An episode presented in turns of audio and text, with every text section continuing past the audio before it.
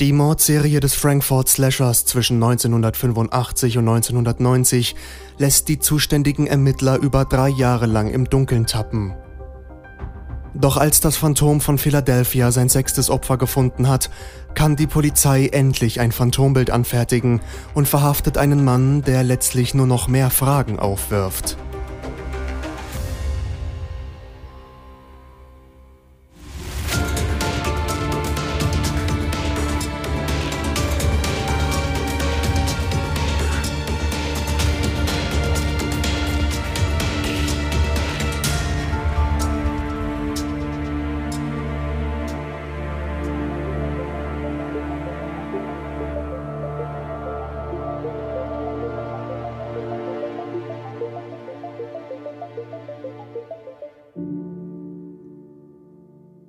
Wenige Tage nach der Veröffentlichung des Phantombilds ereignet sich am 19. Januar 1989 der nächste Mord der Serie.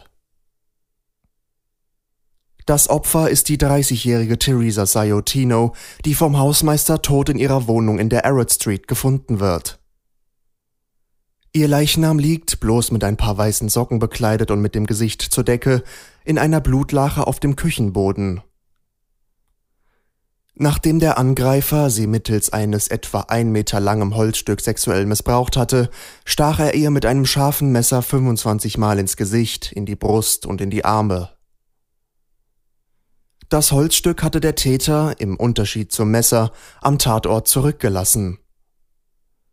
Darüber hinaus findet die Polizei einen blutigen Schuhabdruck, der aller Wahrscheinlichkeit nach vom Mörder stammt.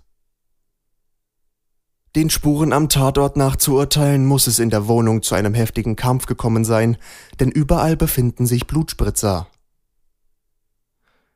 Tatsächlich berichtet eine Nachbarin der Polizei, dass sie am Abend zuvor Kampfgeräusche aus der Wohnung über ihr vernommen hatte. Zudem habe es einen lauten, dumpfen Schlag gegeben, so als ob ein schwerer Gegenstand umgefallen sei. Die Ermittlungen ergeben, dass sich Sayotino, genau wie Durkins, des Öfteren in psychiatrischen Einrichtungen aufgehalten hatte. Darüber hinaus war sie häufig in der Frankfurt Avenue zugegen und wurde dabei mehrmals in Begleitung wechselnder Männerbekanntschaften beobachtet.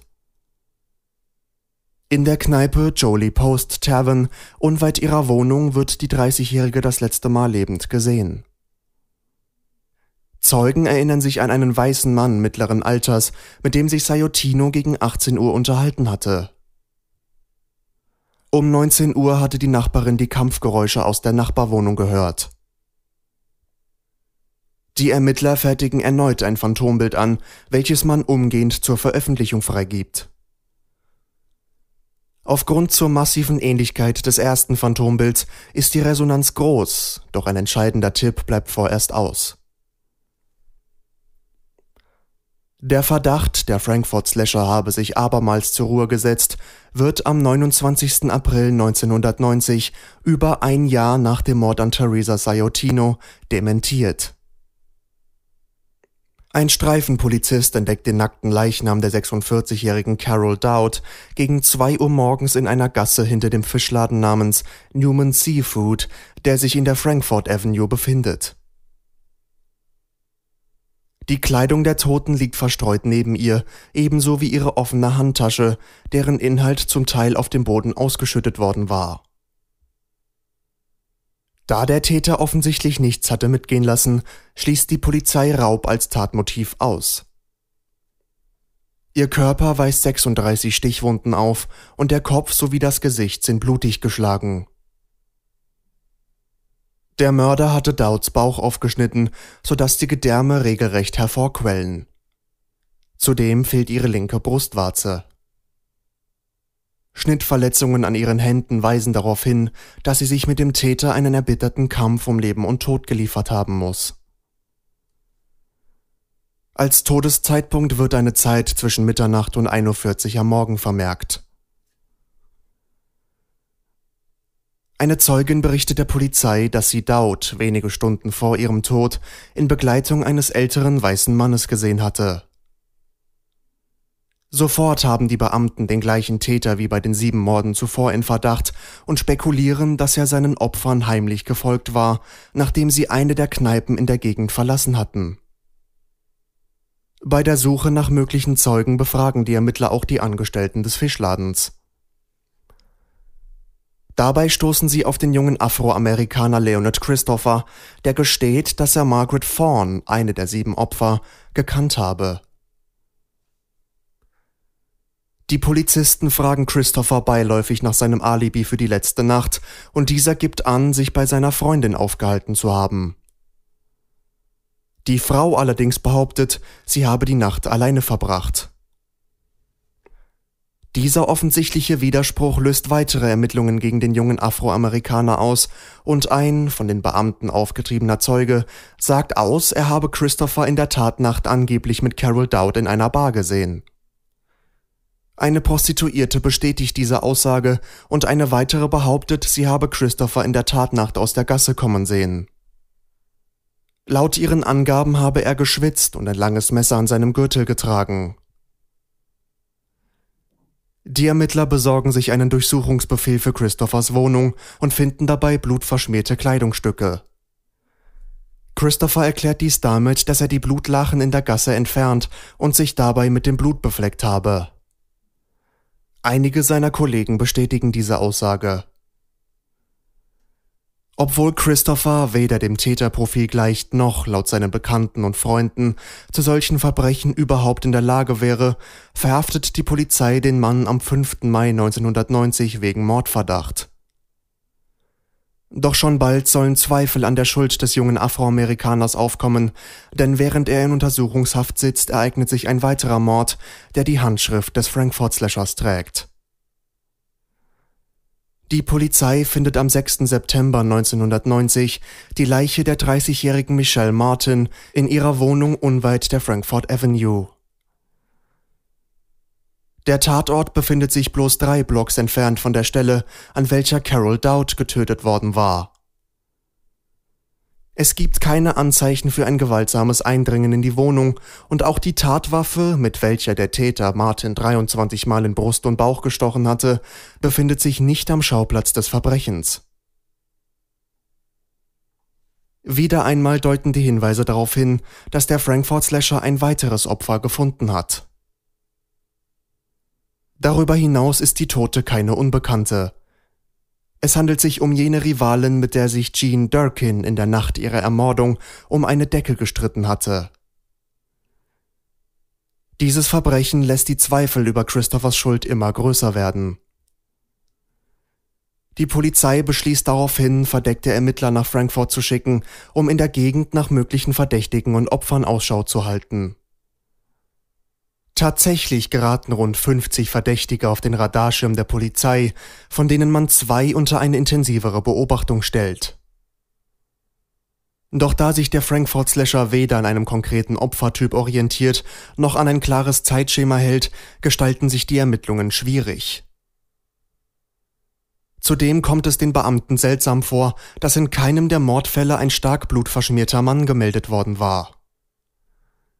Schließlich waren alle Opfer brutal erstochen worden. Somit müsste das Blut in alle Richtungen gespritzt und die Kleidung des Täters stark verunreinigt gewesen sein. Der einzige konkrete Hinweis ist der blutige Schuhabdruck, den man neben der Leiche von Teresa Sorrentino gefunden hatte. Die Polizisten können zwar Fabrikat und Größe ermitteln, allerdings trifft weder das eine noch das andere auf Leonard Christopher zu. Trotz der äußerst mageren Beweislage startet man im November 1990 einen Mordprozess gegen den jungen Afroamerikaner. Die Begründung? Man habe bis dato schlichtweg keinen besseren Verdächtigen gefunden.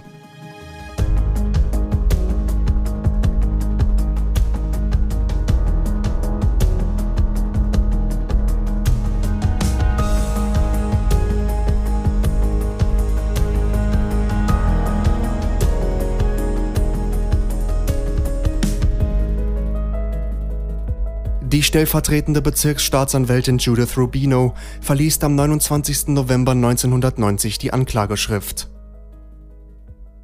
Demnach soll Christopher ein heimtückischer Mörder sein, der ein Messer der Marke Rambo verwendet habe, um Carol Dowd zu töten.